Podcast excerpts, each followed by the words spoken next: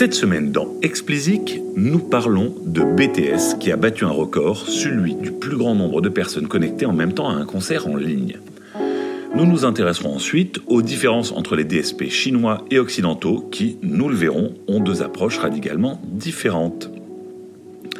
Alors commençons avec les 7 Coréens les plus populaires du monde. Dimanche soir, ils ont donné un concert virtuel d'un peu moins de 2 heures et joué 14 titres. Le concert était payant, 35 dollars la place et 26 dollars si vous faites partie de la BTS Army. Alors la question qui m'a immédiatement brûlé, c'était de savoir si le prix des places avait découragé les fans. Les résultats annoncés par le management du groupe sont impressionnants. 750 000 personnes connectées en même temps au concert. Des participants répartis dans plus de 100 pays. Alors ne sortez pas vos calculatrices, j'ai fait le calcul pour vous. En prenant une estimation basse, c'est-à-dire en ne retenant que le chiffre de 750 000, car ils étaient probablement plus à avoir payé leur ticket, et en considérant que tous les participants ont bénéficié de la réduction de prix, on arrive quand même à un, chiffre d'affaires d'un peu moins de 20 millions de dollars. Pour un concert, vous admettrez que c'est pas mal. Précisons tout de suite que la production était beaucoup plus léchée que les standards habituels des concerts virtuels et que le show a nécessité un investissement et une quantité de travail proche d'un concert classique, même égal à un, concert classique. Alors ce résultat a de quoi surprendre, car plusieurs études expliquaient pendant le confinement que les fans n'étaient pas prêts à payer pour des concerts virtuels. À la vue des résultats de BTS, on peut se demander si, à l'époque, dans ces études, la question avait été bien posée et si elle n'était pas trop large. Il est possible que les fans ne soient pas prêts à payer pour accéder à un guitare-voix en ligne diffusé sur, euh, Instagram, mais si vous proposez un vrai show innovant, alors vos fidèles feront la queue pour obtenir leur place. Le succès de BTS va ouvrir la voie à d'autres superstars qui, on n'en doute pas, seront attirés par l'opportunité. Enchaînons maintenant avec un article captivant de l'excellent Mark Mulligan. Il a été inspiré lui-même dans cette analyse très poussée par le papier d'un certain Xiu qui a mené une analyse là aussi très poussée de l'expérience utilisateur proposée par le service de streaming chinois Xiaomi Music. Donc, l'idée est de comparer les DSP chinois des DSP occidentaux. Et donc, au premier regard, on se rend bien compte que l'approche est très différente. Si vous voulez vous plonger dans l'analyse des différentes expériences utilisateurs, je vous la mettrai en lien là aussi dans la, newsletter. Donc, je reviens à ce qu'on se disait. Quand on observe, on voit immédiatement que les DSP occidentaux, Spotify en tête, font le choix d'un fond d'écran sombre qui permet de se focaliser sur les contenus audio proposés et qui a pour objectif de faire jouer le plus rapidement possible de la musique via des, playlists principalement, mais également d'autres mécaniques. Pour résumer, vous êtes sur Spotify pour l'audio et rien que pour l'audio. L'objectif est de vous permettre de faire, de jouer et d'écouter votre musique en faisant disparaître toute friction. Lancez la musique et détendez-vous, si on doit le résumer en un slogan, les anglo-saxons appellent ça une expérience lean back. Et au contraire, les DSP chinois, particulièrement Xiaomi, qui, rappelons-le, dans le top 5 des DSP chinois est le petit dernier, hein, mais qui est un cas très intéressant à étudier. Donc les DSP chinois font le choix d'un fond plus clair, facilitant la lisibilité et mettant en avant la grande variété de contenus proposés. On est donc, vous l'avez compris, sur une proposition de contenu multiple, pas seulement de l'audio. Il y a de la vidéo, il y a des paroles, il y a des bios, il y a énormément d'éléments qui viennent enrichir l'expérience. L'objectif est de vous fournir tout ce que vous pouvez vouloir à propos d'une chanson et pas simplement de vous permettre de la jouer.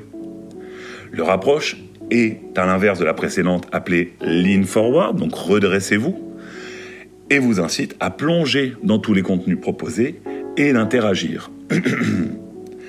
Donc une fois cette différence de philosophie établie, Mulligan nous propose de prendre un peu de recul et en fait nous invite à réfléchir au problème sous, cet angle. C'est-à-dire qu'on décompose la consommation de musique en trois éléments. Il y a d'abord la chanson, vous accrochez, vous accrochez pas. Ensuite, il y a l'histoire, celle de l'artiste, le storytelling qui est fait autour de cette chanson, qui va vous permettre de donner du contexte et de vous permettre d'aller plus loin. Et évidemment, la troisième étape, c'est le fait de devenir fan, qui, bah, pour le coup, là, va vous fidéliser dans la, dans la durée vis-à-vis de cet artiste et de cette chanson. Et du coup, si vous appliquez cette grille de lecture à ces deux différences qu'on a constatées, donc le lean back et le lean forward, vous vous rendez compte que les, les DSP occidentaux ne se concentrent que sur la première étape, la chanson, et laissent ensuite s'occuper les réseaux sociaux, plus ou moins bien d'ailleurs, de l'histoire, et n'adressent absolument pas le fait d'être fan. Il est d'ailleurs à noter que personne n'est arrivé, en Europe du moins, à rassembler digitalement les fans. Les DSP chinois, eux, adressent les trois éléments simultanément, puisque la chanson est évidemment disponible et leurs catalogues sont vachement profonds. Le storytelling est déployé pendant l'écoute de la chanson en vous donnant des éléments de contexte directement dans l'application.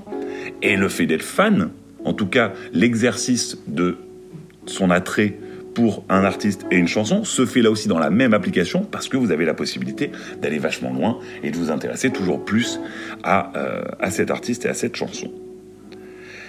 Donc l'idée de Mulligan derrière tout ça n'est pas d'inciter les DSP occidentaux à imiter les Chinois, ça aurait pas vraiment de sens. Mais l'idée c'est de les encourager à prendre conscience d'un truc très simple, c'est que s'ils ne se différencient pas les uns des autres, ils courent au devant de sérieux, sérieux problèmes parce que euh, vont laisser euh, à la radio, pourquoi pas, euh, à des TikTok et autres réseaux sociaux également bah, cette partie de storytelling et cette partie du fait d'être fan. Donc à chacun de trouver son chemin pour apporter plus de contexte et de contenu autour de l'audio. Mais ça va devenir un enjeu essentiel pour Spotify, pour Apple Music, pour Deezer, etc., etc., etc. À suivre maintenant dans les prochaines évolutions de tous ces produits les, le fait pardon, qu'ils suivent ou pas ces recommandations. Et avant de terminer, je voudrais vous dire deux mots sur un chiffrage de l'impact de la crise du Covid sur la filière musicale qui a été fait par Ernst Young et qui a été commandé par le collectif Tous pour la musique, qui, entre parenthèses, représente de façon très large la filière musicale.